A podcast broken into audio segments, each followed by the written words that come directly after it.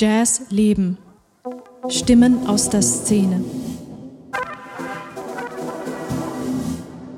Gut, liebe Julia, herzlich willkommen. Ähm, ich äh, freue mich total, dass du dir jetzt Zeit äh, nimmst, äh, mit mir zu sprechen und für diese Podcast-Serie ähm, deine Gedanken mit uns teilen willst.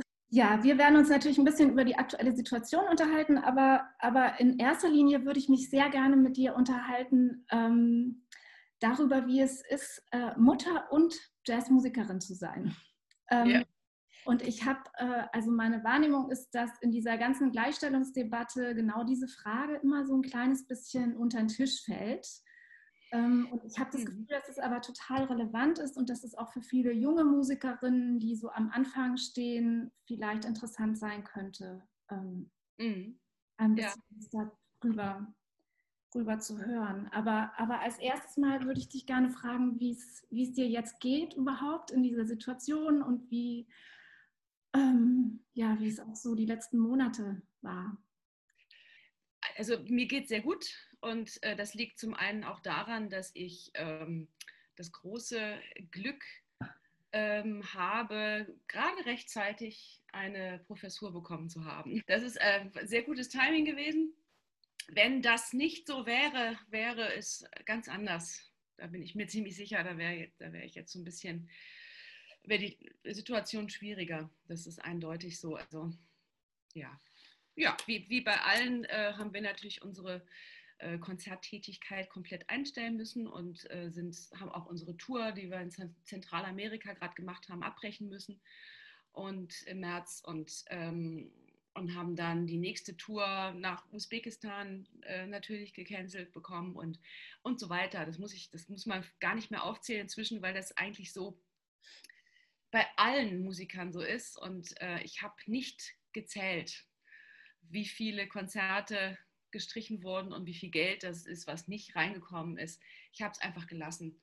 Ja, wir haben uns ja auch sehr viel damit äh, beschäftigt, mit äh, diesen Fragen der Hilfen und so weiter. Ich würde da jetzt gar nicht so genau im Detail drauf eingehen wollen, weil das an vielen Stellen ja alles schon ja. ausführlich besprochen ähm, wurde. Wie war das denn, also um jetzt auch wieder auf dieses Familienthema zurückzukommen?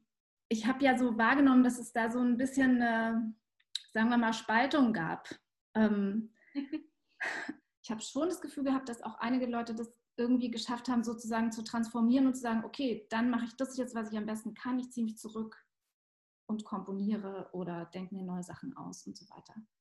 Oder mhm. mal wieder richtig viel. Und ähm, also mit Kind ohne Kindergarten ähm, und dann sozusagen auch in dieser Situation niemanden zur Betreuung noch irgendwie ranziehen zu können, ähm, sah das natürlich völlig anders aus. Dein Sohn ist ja schon ein bisschen älter, aber. Ja, ich das Problem nicht, ne? aber ich weiß genau, wie es ist. Also ich kann mich genau, also mir ist es vollkommen klar, was das heißt.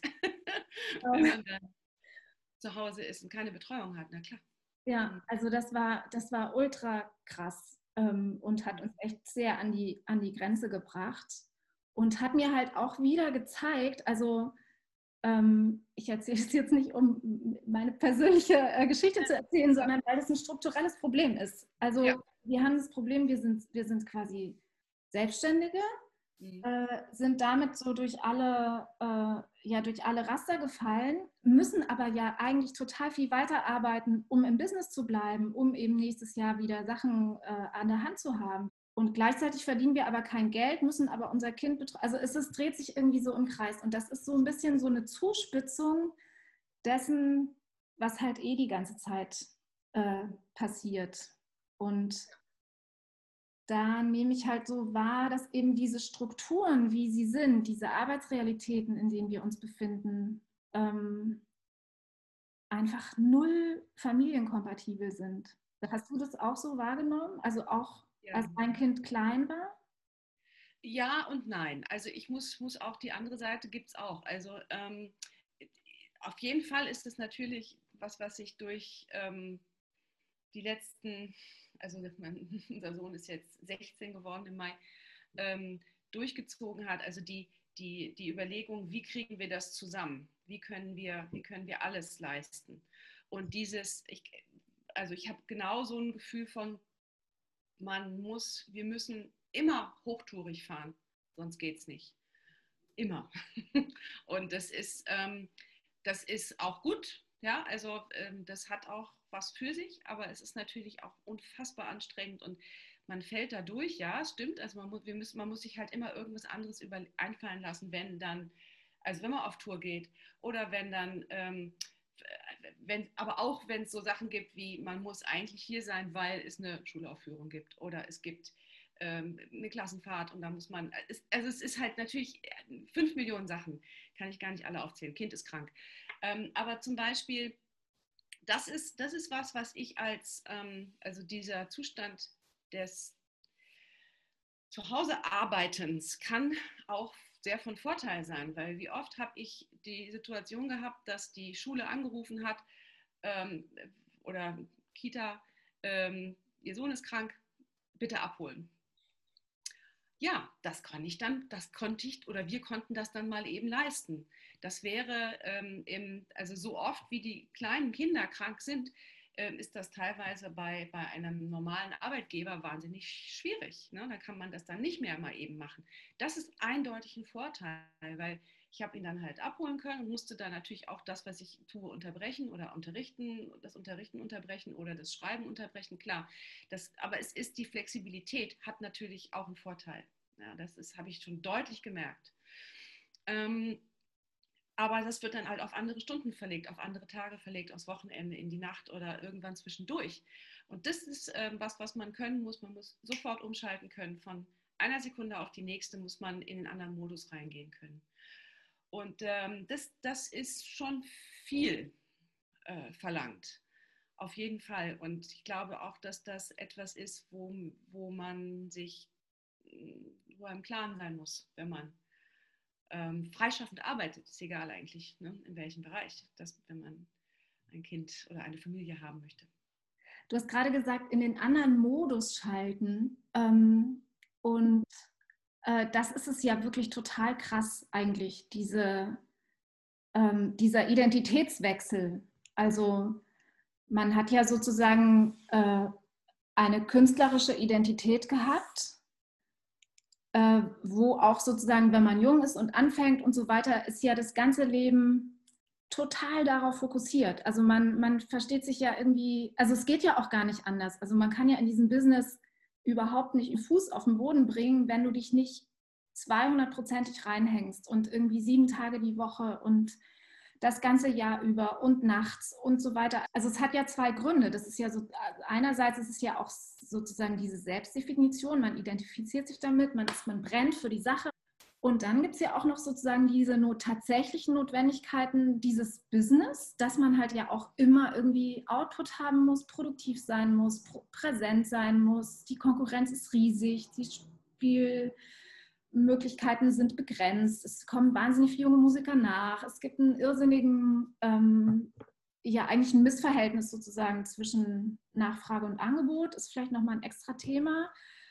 Ähm, aber aber da, da ist ja sozusagen, hat man ja so eine ganz starke Identität, also wo, wo dieses ganze Leben darauf ausgerichtet ist. Und dann kommt so ein Kind und dann hast du auf einmal eine neue Identität, die eigentlich dem total diametral gegenübersteht. Und, und also in meiner Wahrnehmung war das einfach, ich habe das überhaupt nicht übereinander gekriegt am Anfang.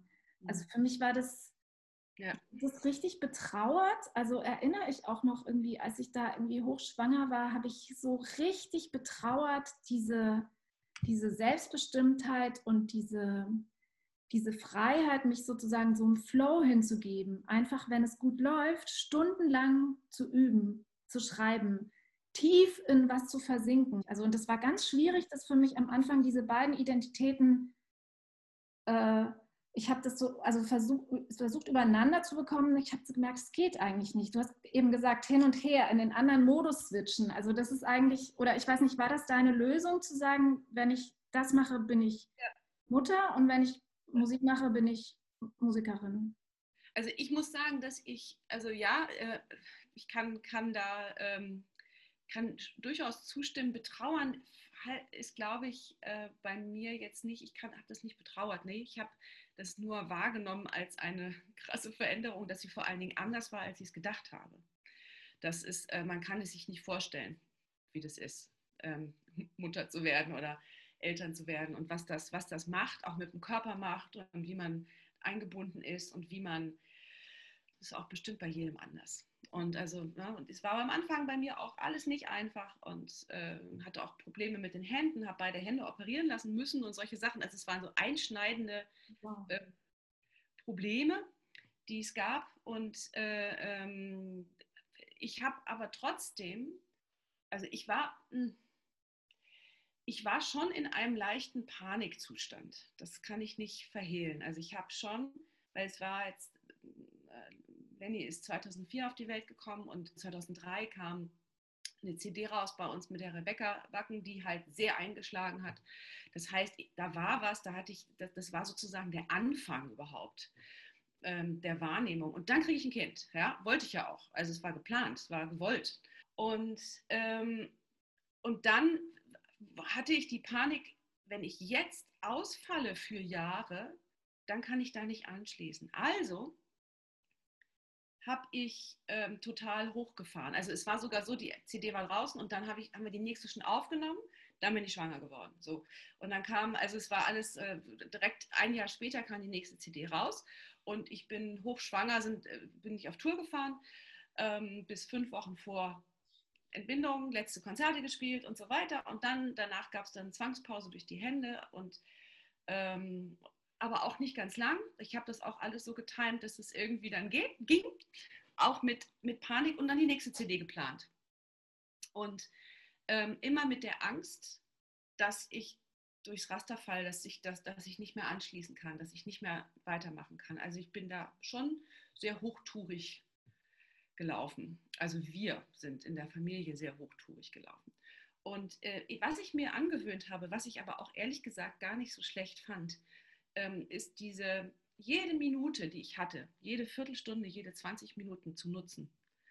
Und ähm, wir hatten damals die in, hatten eine kleine Wohnung und ich hatte aber dann ähm, unten im Souterrain ein, haben wir ein, ein Übezimmer gehabt sozusagen, also so eine kleine Übewohnung gehabt und da war der Flügel. Und ich bin immer, wenn ich konnte und ich gerade mal nicht stillen musste oder irgendwas war, dann Marc da, da war, da bin ich halt runter und habe geschrieben und habe dann ähm, im Nachhinein auf diese Zeit geguckt, habe gesehen, ich war so produktiv, wie ich noch nie war. Ich habe viel mehr Musik geschrieben als vorher. Aus der Panik heraus, glaube ich auch.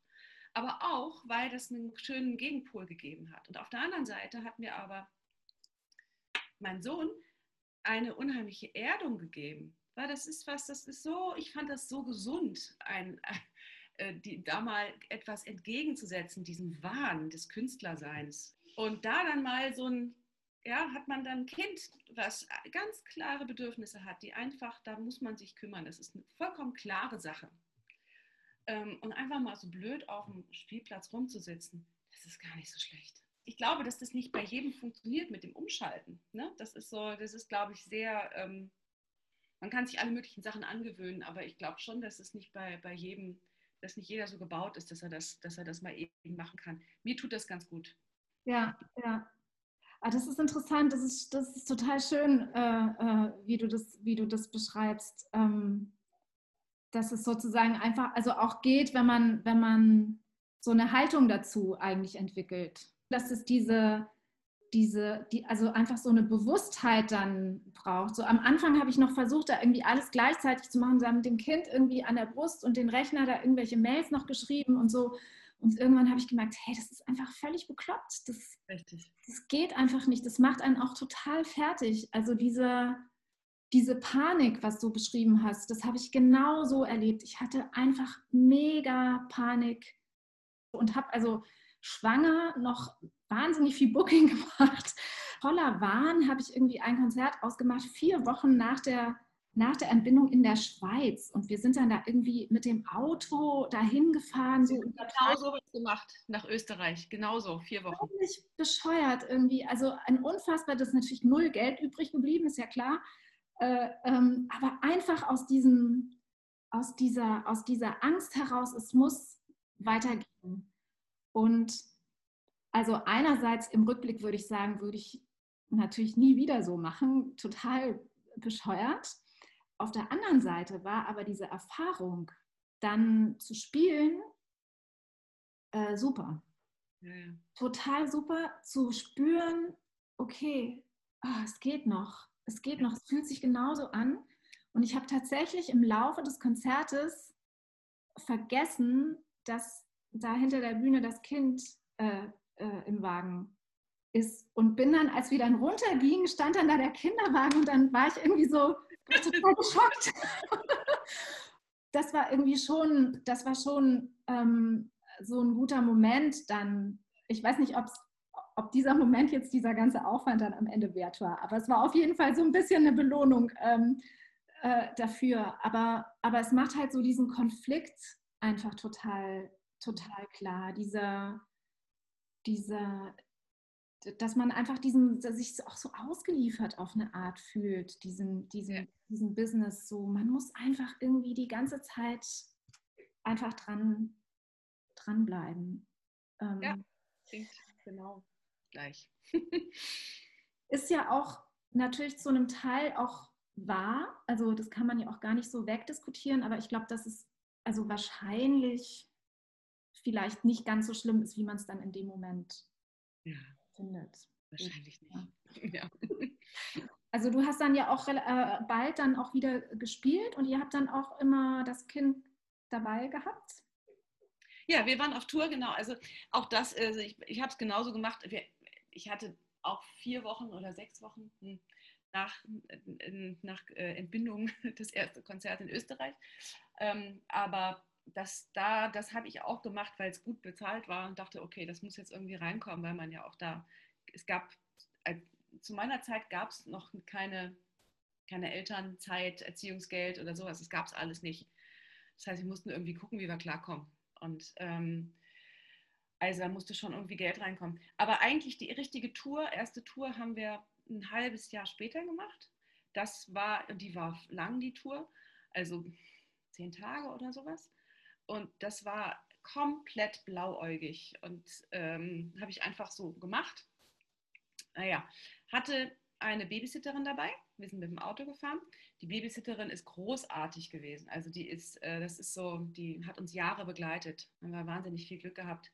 Die ist inzwischen Ärztin und das war wirklich, also es war so, das war einfach ein Glücksfall. Die war so Familienmitglied so ein bisschen. Und ähm, die konnte auch noch richtig gut Auto fahren und hat dann halt so ein bisschen, hat den Tourbus gefahren oder hat sich, hat sich nachts dann halt abends dann halt eben um Lenny gekümmert. Aber es war natürlich original so. Kind schläft im Auto, weil es so schön ruckelt. Konzert ist gespielt, zack, wach, Kind wach. Also es war eigentlich so zehn Tage nicht schlafen, mehr oder weniger, also so fast nicht schlafen. Und das war, ähm, also ich habe während der Tour, glaube ich, dreimal gesagt, okay, wir brechen ab. Es geht nicht. Es geht einfach nicht. So. Es ist einfach Blödsinn gewesen, das auszumachen. Ähm, auf der anderen Seite war es auch gut, ja, also zu spielen, natürlich, klar, also weil das Spielen ist immer gut und es ist eigentlich immer so, wenn man am Instrument ist, wenn man, wenn, wenn die Musik anfängt, dann macht halt alles so, ah, okay, alles klar, dafür. Weiß ich ja, aber schön, wenn es immer wieder neu kommt dann, ne? also das ist so, das ist tatsächlich bis heute so. Also wie, auch wie kompliziert auch immer alles sein mag, aber in dem Moment, wo man spielt, ähm, ist es klar, warum man es macht. Also auf Tour gehen war, war durchaus eine Herausforderung, aber wir haben das viel gemacht über die Jahre intensiv, immer mit Kind dabei, manchmal dann auch nicht, manchmal auch Kind zu Hause mit Babysitter und ähm, keinerlei, wir haben keinerlei Familie hier in der Stadt also überhaupt keine Verwandtschaft, die sich äh, hätte kümmern können. Das, wir haben das alles mit Freunden und, und Babysittern organisieren müssen, wie so viele. Ähm, und das ging auch. So. Also man baut sich dann halt so sein, sein Netzwerk auf und muss natürlich auch finanziell immer einplanen, dass das funktioniert. Ich, ich fand interessant, dass kein einziger Veranstalter ähm, gemeckert hat wegen eines Zimmers mehr. So, das war also nirgendwo ein Problem. Nicht einmal. Was ich echt sehr schön finde. Also es ist ja auch ein Kostenfaktor. Ja, es ist genau, das ist auch so ein Thema, das ich, das ich ähm, äh, wichtig finde zu besprechen, weil äh, wir kennen ja alle die Gagensituation und selbst wenn man sozusagen sich in seinem Segment befindet, wo die Gagen eigentlich ganz okay sind, ähm, trotzdem, wenn du dann sozusagen noch die extra Reise, also manchmal hast du ja dann auch nicht die Situation, wenn du mehrere Tage unterwegs bist, dass dann immer der gleiche Babysitter kann. Also wir hatten das auch oft so Wechsel, also irgendwie wir fahren mit dem Auto dahin, dann kommt die Oma aus der anderen Stadt, trifft da äh, auf uns, ist zwei Tage dabei, fährt dann wieder weg, dann muss aber die Babysitterin aus Berlin mit dem Zug kommen und die fährt dann zwei Tage mit, muss aber mit dem Zug wieder und so weiter. Mhm. Ähm, das heißt, es kostet halt alles einfach wahnsinnig Geld. Und in der Tat, ich habe das auch ähm, so erlebt, dass, also leider kann ich nicht sagen ausnahmslos, aber, aber in den überwiegenden Teil der Fälle das tatsächlich dann kein Problem war, nochmal ein, noch mal ein weiteres Zimmer be zu bekommen. Aber eben diese Reisekosten, die muss essen und die kostet ja auch einfach Geld. Also die Babysitterin, die, die macht das ja nicht umsonst. Die Oma macht es umsonst. aber aber die, die Kinderfrau eben nicht. Und da, ähm, also wir haben ja auch, spielen ja auch viel zu zweit. Äh, da ist dann sozusagen, also eine Gage ist dann auf jeden Fall draufgegangen. Aber ich habe auch viel ähm, äh, mit, mit, mit anderen Bands war ich unterwegs. Kurioserweise auch in diesem Zeitraum total viel. Ähm, und da war es halt oft so, dass dann einfach gar nichts übrig geblieben ist. Und da kann ich ja dann auch nicht dem Bandleader sagen, mit dem ich zwei Jahre vorher die CD aufgenommen hat und der das endlich geschafft hat, meine Tour an den Start zu bringen, äh, dann, dann kannst du auch nicht irgendwie sagen, ja, nee, also ab jetzt spiele ich aber unter der Summe eigentlich nicht mehr, weil, weil meine Babysitterkosten sind irgendwie so hoch und das lässt quasi die ganze Tour platzen. Das will man ja irgendwie auch nicht machen, aber schlussendlich auf dem Konto ähm, ja. ist dann halt einfach so die Frage, wieso sollte man das jetzt eigentlich machen, wenn da am Ende tatsächlich einfach eine Null steht in manchen Fällen. Also nicht immer, aber, aber das, das gab es ja. schon. Und ja, ist richtig. Ja, nee, du hast recht, das ist, ähm, das ist schwer gegenzurechnen. Das ist, geht eigentlich nicht. Und ich glaube, ich, also ich habe, ich, ich glaube, ich habe das auch nie gemacht. Ich habe es einfach gelassen. Ich habe es einfach so genommen, wie es halt war und, und geguckt, ähm, was, was geht. Wir, wir, sind auch deshalb viel mit dem Auto gefahren dann, ne? also auf Tour, weil, weil die Babysitterkosten sonst zu, also die Fahrtkosten und alles, das wäre halt einfach echt dann zu viel gewesen. Und so haben wir es dann irgendwie hinkriegen können. Aber es ist, es ist auf jeden Fall natürlich, äh, also die Rechnung, eine Gage ist weg, logisch, ja, mindestens. Und ist auch immer mal wieder bei Null, klar, das war es auch. Mhm. Ja. Die Frage, was die Lösung ist, ne? Oder? Die, die Frage, Lösung? Was die Lösung ist. Also zum Beispiel die Absetzbarkeit, ne? Und ich, weil das ja auch geht teilweise, ne? Also ist ja auch, ist ja Kinderbetreuung ist ja auch ähm, absetzbar. Ich, ähm, also es ist natürlich eine, auch eine Frage der Höhe der Gagen, muss man ja sagen. Und dann ist es ja auch noch der Punkt, diese, also es ist ja nicht nur das Konzert, das sozusagen jetzt schon auf Null rauskommt. Aber zu dem Konzert gehört ja noch ganz viel davor.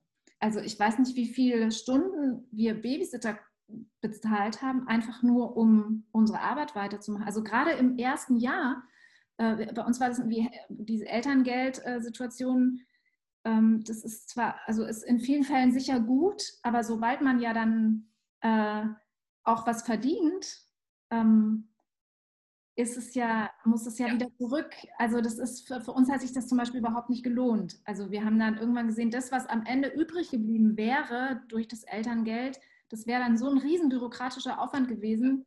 Wenn man die Stunden dann auch noch alle da abrechnet, dann, dann kannst du es eigentlich, also wir haben es dann gelassen am Ende, weil es irgendwie sich, äh, stand halt irgendwie nicht in der Verhältnismäßigkeit. Mhm. Aber, aber gerade dieses erste Jahr hast du ja noch keinen, oder auch die ersten zwei Jahre hast du ja auch noch nicht diesen Kindergarten. Das heißt, es ist jede Stunde, die du irgendwie arbeiten musst, ähm, musst du ja irgendwie bezahlen. Das kommt ja irgendwie auch alles noch dazu. Also das ist ja auch wieder so dieses so ein strukturelles Problem, dass dann Proben natürlich nicht bezahlt sind. Das wird einfach klar, außer man hat jetzt irgendwie Glück, in einem großen geförderten Projekt dabei zu sein, wo halt irgendjemand einen guten Antrag gestellt hat und da werden dann auch mal Proben bezahlt, aber in der Regel. Na, eigentlich nicht, ist klar. Und nee, da finde ich, ist halt, also wenn wir sozusagen jetzt auch noch ein bisschen weiter gucken und auf diese Zahlen gucken, wie viele Frauen gibt es denn? Ja. Und warum? Wo, ja. warum woran liegt das? Ähm, weiß ich nicht, ob das nicht auch sozusagen so ein Punkt ist, wo entweder Frauen vielleicht sagen, schon vorher sich verabschieden und sagen, nee, das ist mir einfach, also ich bin noch nicht bekloppt ja. und mache irgendwie so einen Beruf, den ich null mit Familie vereinbaren kann, mhm. äh, außer ich habe irgendwie ein Erbe äh, auf zu Hause.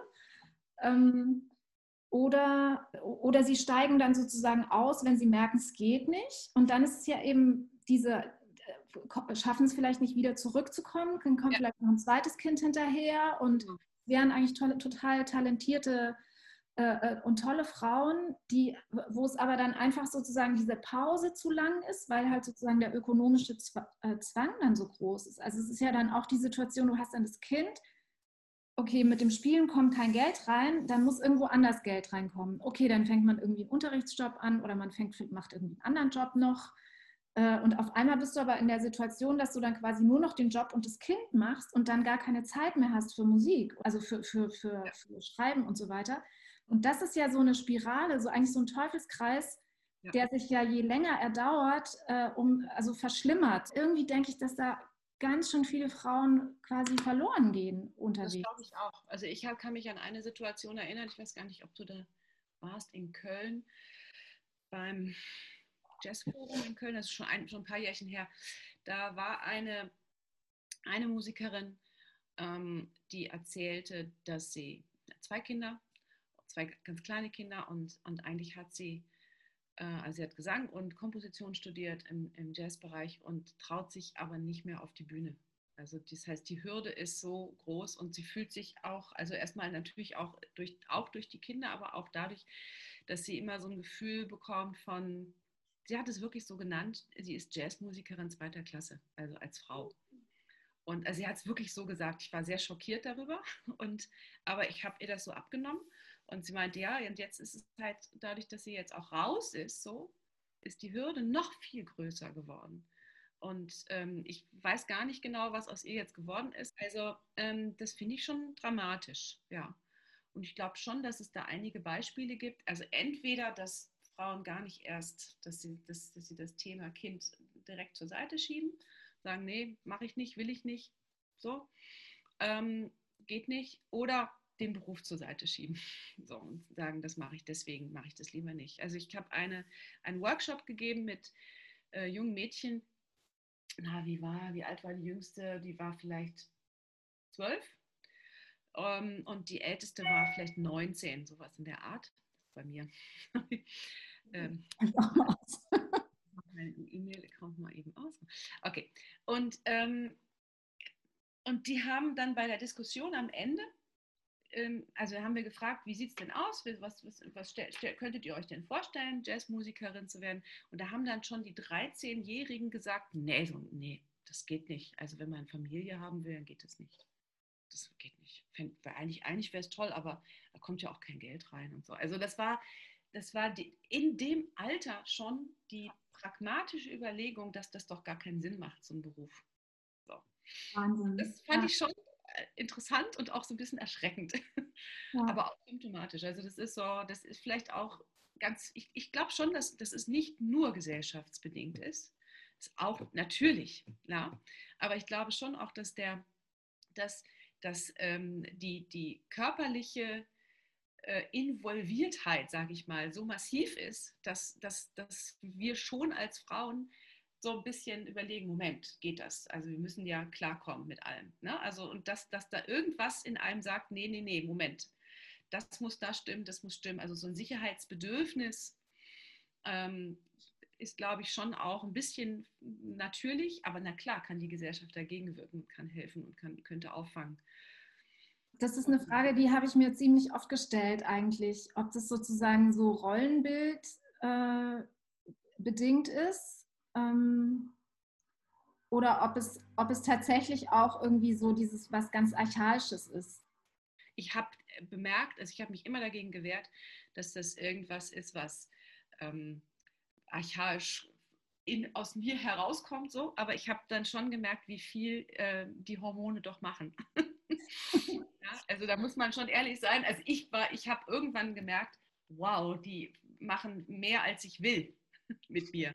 Also für mich war so eine ganz äh, entscheidende Frage stillen, nicht stillen, weil stillen einfach bedeutet hat, sehr lange das Kind mitzunehmen. Und also ich habe ehrlich gesagt nie erlebt, dass ein Kollege, ein männlicher Kollege, der Kinder hat, seine Kinder auf Tour dabei hat.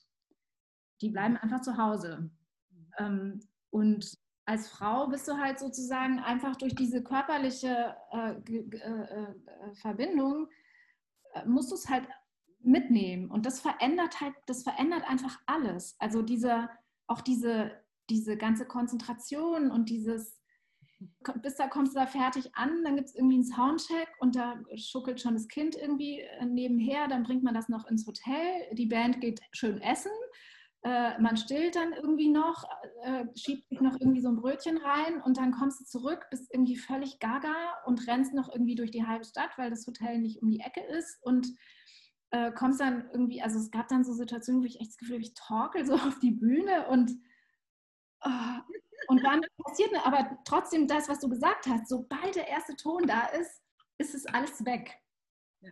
Aber alles, was drumherum passiert, hat man so das Gefühl, das ist einfach ein totaler Irrsinn. Es ist so, und dann mhm. kommst du zurück und es gibt dann dieses Geschrei oder jemand trägt dann so das schreiende Kind weg. Hatten wir auch irgendwie so, die Backstage war so nah an der Bühne. Es war also ja. minus 15 Grad irgendwo in Polen an der Küste und und dann, dann verschwand so, verschwand die Oma mit dem Kind im Tragegurt, die war da irgendwie ein halbes Jahr alt oder so, in, in der dunklen, stürmischen Nacht, äh, weil der Veranstalter sagte, also es tut ihm jetzt leid, man hört einfach das Geschrei im ganzen Saal. So. Und das sind so Momente, wo man dann echt irgendwie sich so krass fokussiert. Also das ist einfach was anderes, als wenn das Kind ja, halt zu Hause ist und du bist irgendwie auf Tour und machst halt dein Business, wie du es gewohnt bist. Es ist halt einfach, es ist schon irgendwie, irgendwie ein Unterschied. Und da, ähm, also klar, könnte man sagen, ja, selber schuld, wenn du halt stillen willst, ähm, dann musst du das halt tragen. Aber das ist halt, das ist halt genau dann der Unterschied zwischen Männern und Frauen. Also da geht es ja gar nicht um eine Betreuungszeit oder dass man irgendwie so ein altmodisches Rollenmodell hat. Also wir haben es eigentlich, glaube ich, ziemlich äh, sehr, sehr ausgeglichen gemacht und so. Also das ist, da, da kann ich, das ist gar nicht der Punkt sozusagen. Aber rein dieses physische genau. Halt Sachen mit sich, die halt dann doch einfach anders sind. Aber ich kann das also zu 100 Prozent bestätigen. Es ist bei uns, bei uns auch so. Für mich war immer klar, wir teilen uns Kind, wir machen das beide gleichberechtigt. Und das ist auch tatsächlich bei, bei Marc ganz genauso. Ähm, der hat alles, wir haben das einfach geteilt. So, aber manche Sachen gehen halt nicht zu teilen. So ist es halt einfach. Also ich habe anderthalb Jahre gestillt und ähm, das ist, das geht dann auch. Das ist, ähm, aber also ich meine, ich, ich sage jetzt mal so ein bisschen provokativ, das haben, andere, das haben ja Frauen, die in anderen Berufen arbeiten, auch das Problem. Ne? Also, das, also das ist jetzt ja nicht, da stehen wir nicht alleine mit. Also das gibt's, es gibt da geregelte Situationen vielleicht, aber letzten Endes ist es halt einfach so. Wenn man Kinder in die Welt setzt wenn man ein kleines Kind hat oder auch mehrere, dann muss man sich um die kümmern und dann ist das, ähm, dann sind, ist es ähm, auch so, ja, also, also ich, ich sag mal so, wir müssen ein bisschen die Kirche im Dorf lassen. Ja? Es ist halt einfach so. Das ist eine Herausforderung für jeden. Und wenn man die Chance hat, natürlich ist es so, dass manche halt dann einfach sozial abgesichert sind, die haben dann kriegen dann das Geld und sind zu Hause und können das klar regeln und das können wir nicht. Aber ich glaube, es gibt auch ganz viele in anderen Bereichen, die das eben auch nicht können, die auch nicht, die, die, die sich auch nicht dann rausziehen für äh, so und so lange, sondern die auch mit den, die, die schreienden Kinder werden weggetragen leben müssen und ähm, also das, ne, also das, ich glaube, das ist, müssen wir auch einfach ein bisschen pragmatisch sehen. Das ist einfach so. Und ähm, wir kommen, da kommt man auch klar mit. Also ich sage das jetzt vielleicht auch nur, weil es schon wieder so ein bisschen weiter weg ist, ja, und mein Sohn 16 ist und ähm, ich sehe, dass er, also ich kann mich erinnern, da war er nicht, da war er nicht ganz klein, da war er sieben. Ähm, und wir mussten nicht mehr einen Babysitter dabei haben, wenn wir auf Tour gegangen sind. Er war entweder zu Hause mit Babysitter oder er ist mitgekommen, wenn es Wochenende war. Und dann gab es eine Situation, da war er krank und er konnte nicht in die Schule. Und dann war die Betreuung nicht mehr da, weil er dann eigentlich erst ab nachmittags hätte erst wäre erst Babysitter zu Hause gewesen oder hätte ihn von, aus dem Schülerladen abgeholt. Also haben wir ihn mitgenommen. Und dann weiß ich noch genau, dass er in Gelsenkirchen in so einer Theaterbühne, dass er zwischen den Vorhängen dieser Zwischenbühne ähm, äh, in der Basshülle lag. Und äh, ähm, Star Wars auf dem Computer geguckt hat, während wir gespielt haben. Und ich konnte ihn immer so ein bisschen sehen aus dem Augenwinkel. Und dann hat er bei einem Stück, was er mochte, den Kopfhörer abgenommen und hat getanzt und sich dann wieder in die Basshülle gelegt. Ja? Also das ist, ja, also es gibt, es gibt schwierige Erinnerungen und auch die mit, ja, mit dem schreienden Kind, wo man es nicht aushält. So. Ähm, oder wo ich während eines Stückes zum Beispiel auch kam eine neue Babysitterin und die kam nicht klar und es war nicht, es war kein Konzert, was, es war auf, auf der Art Cologne, es war Radio ähm, live, aber es war jetzt nur so ein bisschen Publikum und dann habe ich sie irgendwann rangewungen und gesagt, gib mir das Kind her und habe den halt hier gehabt und habe weitergespielt. Und es ging. Er war, sobald er hier war, war er ruhig. Ja, alles in Ordnung. Und dann konnte ich halt das, das, das Stück zu Ende spielen mit einer Hand. Das ging dann irgendwie ähm, weil, das, weil die anderen es aufgefangen haben. Ja? Also klar, es gibt, also ich, gibt, jeder kann wahrscheinlich da solche, du kannst bestimmt auch jede Menge Geschichten dieser Art erzählen. So ist es halt. Das ist, aber ich möchte auch nichts davon missen. So. Ja, es ist natürlich auch, also klar, das sind einfach Erinnerungen, die, die vergisst man nicht. Und es, es hört ja auch auf. Also um ähm, jetzt sozusagen nicht alle total abzuschrecken. Es wird immer einfacher. Das ist es. Ähm, ähm, also es, es, es, geht vorbei und man kann das schaffen mit viel äh, Hilfe und Unterstützung.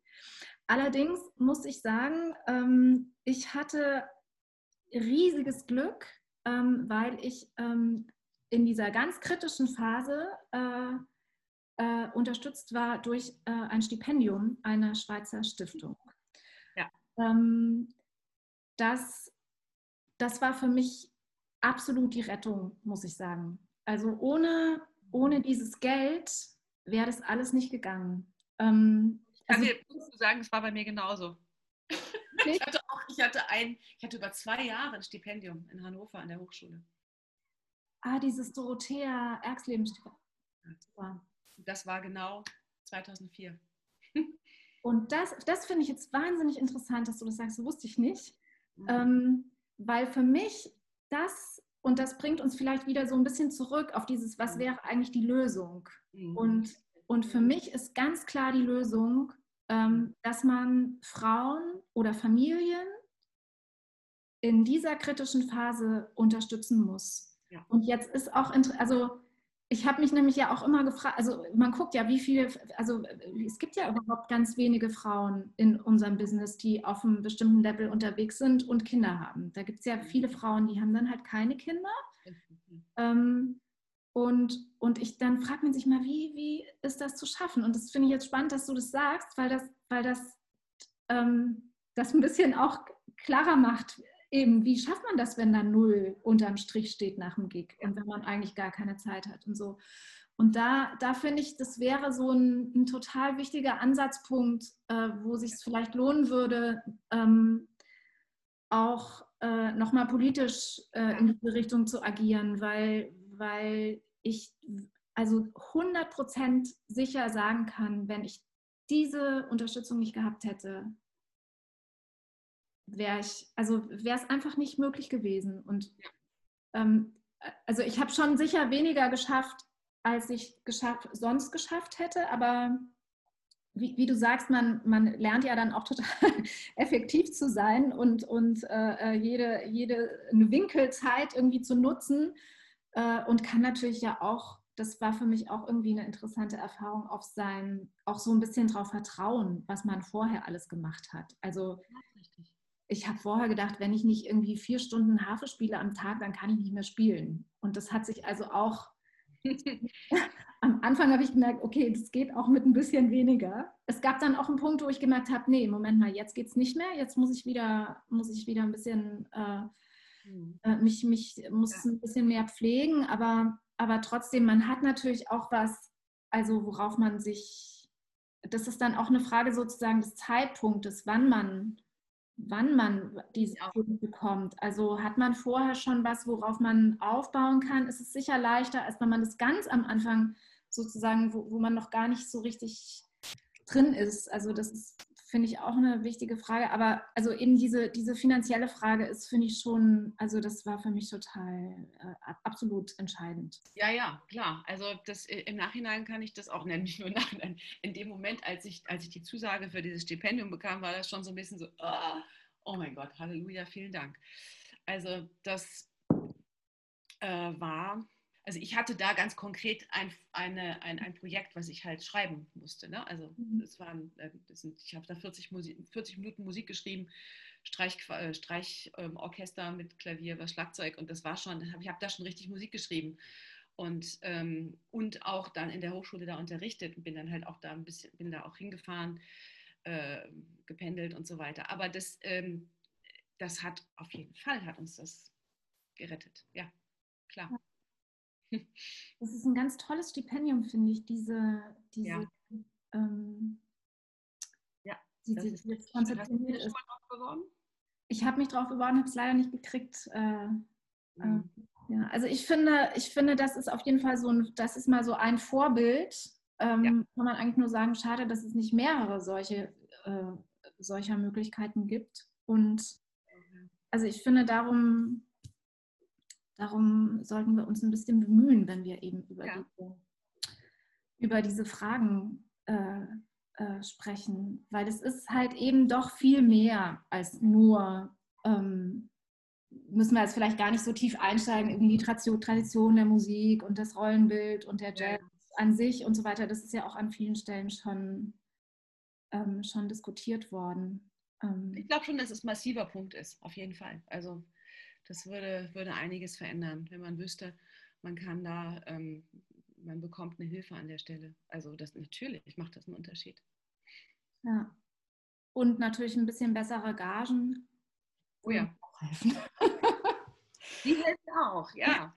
Aber ich meine, da, das ist klar, da haben wir ja dann, das ist ja dann das Grundproblem im Jazz, ne? Das ist ja, das betrifft alle, genau.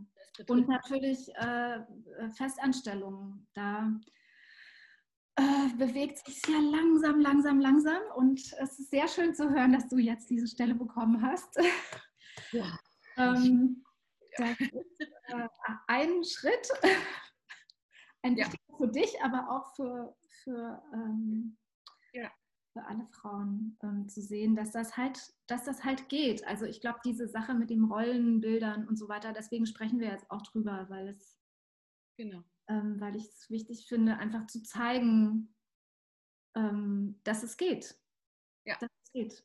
Ähm, mit Hilfe, mit Unterstützung, mit natürlich Einschränkungen, mit einem unglaublichen Aufwand und äh, diese, äh, all diese Fragen, die wir besprochen haben. Ich freue mich sehr, dass du, dass, du, ähm, dass du bereit warst, da so offen zu sprechen. Das ist ja auch so ein sehr, äh, also ein privates Thema ja, sehr dankbar, dass du da so offen warst und deine äh, äh, Gedanken äh, geteilt hast.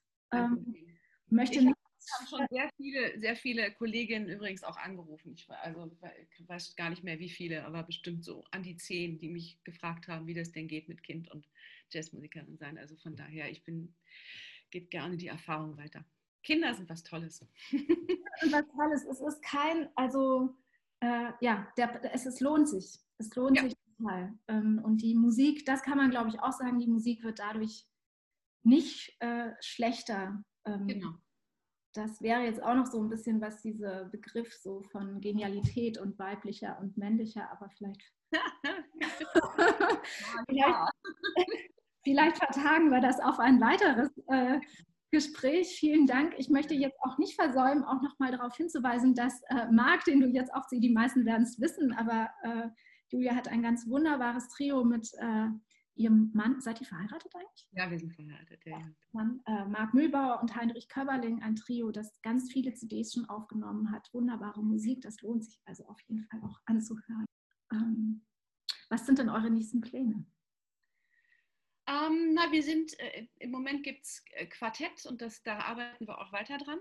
Also, bin, da sind wir jetzt ähm, ja, arbeiten an neuen Stücken, aber spielen halt auch noch die, die wir jetzt haben sozusagen. Und die nächsten Pläne sind, wir hoffen, dass wir im Oktober dann nach Usbekistan können. Das war angedacht, aber wir werden sehen, ja. Und ähm, also ein bisschen auf Tour gehen. Und, aber ich habe auch noch ein paar andere äh, Sachen jetzt demnächst und nochmal so ein Beatles-Projekt lustigerweise und äh, auch viele verschiedene Sachen. Also es bleibt äh, zum Glück spannend.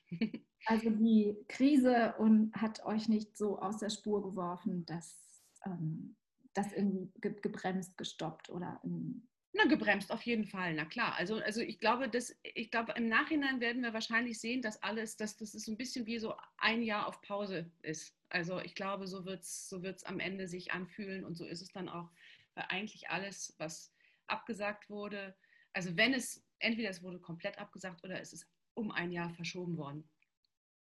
Was dann ja bedeutet, dass da nichts anderes stattfinden kann. Meine ich ja, genau. Also das ist wie ein Jahr Pause. So ein bisschen, so mhm. wird es, ich glaube, so wird es sein. Also das hat die Band schon, das betrifft die Band natürlich schon. Aber es gibt Schlimmeres als das, sage ich mal. Ja, also das ist dann halt einfach so. Ich hoffe sehr, dass es, dass, dass wir da, dass es irgendwie jetzt weiterläuft und dass man ähm, ja, dass, dass da auch die finanziellen äh, Nöte bei, bei den anderen nicht zu groß äh, sind, dass die, dass die irgendwie überwunden werden können.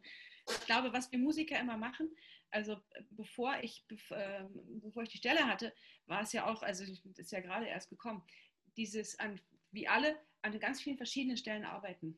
Also so viele verschiedene Sockel haben, dass man, wenn was wegbricht, nicht komplett zusammenbricht. Jetzt ist natürlich die Situation so, dass von den Säulen schon unheimlich viele weggebrochen sind. Das ist schon hart. Ähm, ich hoffe sehr, dass das, naja, es fängt jetzt ja langsam wieder an. Ich hoffe, dass das, dass, dass diese, dass das weitergeht. Ja, das hoffe ich auch sehr. Also, das ist nicht jetzt nochmal eine zweite. Hoffentlich nicht. Genau. Das wäre wirklich schwierig. Das wäre schwierig. Aber ja. Gut, das ist auch an anderer Stelle alles besprochen äh, worden. Nochmal vielen, vielen Dank und äh, ich wünsche dir das Allerbeste. Das wünsche ich dir auch, euch auch.